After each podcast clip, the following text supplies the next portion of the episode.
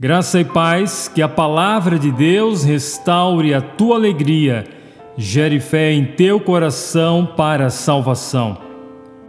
Todavia, Deus, que é rico em misericórdia, pelo amor com quem nos amou, deu-nos vida com Cristo quando ainda estávamos mortos em transgressões.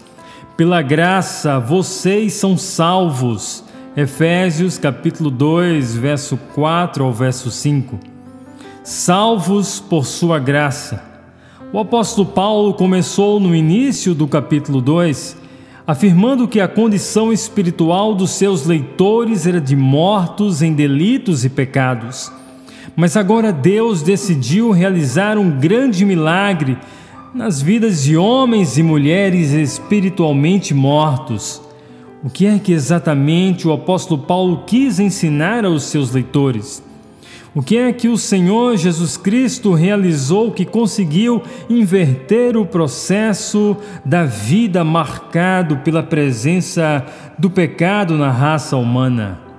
Sim, o Deus da glória decidiu salvar a raça humana por sua imensa misericórdia e grande amor, doando vida através do sacrifício do seu Filho, Jesus Cristo, demonstrando atitude benevolente para com os que seriamente se encontravam mortos espiritualmente, ou ainda hoje se encontram grandemente em apuros, necessitado do Salvador e de salvação. É por causa da riqueza da sua grande misericórdia que somos salvos, transportados de um estado de morte eterna para um novo estado de vida nova. Assim, recebemos graça, perdão e salvação. Então, devemos ser gratos ao Deus da glória por sua imensa misericórdia e grande amor que nos salvou dos nossos pecados.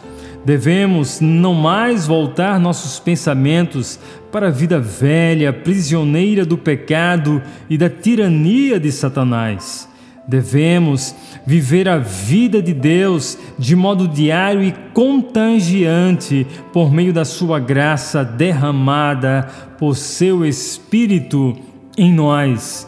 Essa é a vontade de Deus para a sua vida, te libertar do pecado, te libertar da força do poder de Satanás, te libertar do medo, da condenação eterna, da morte, de algo que esteja te impedindo, te separando de uma íntima comunhão com Deus.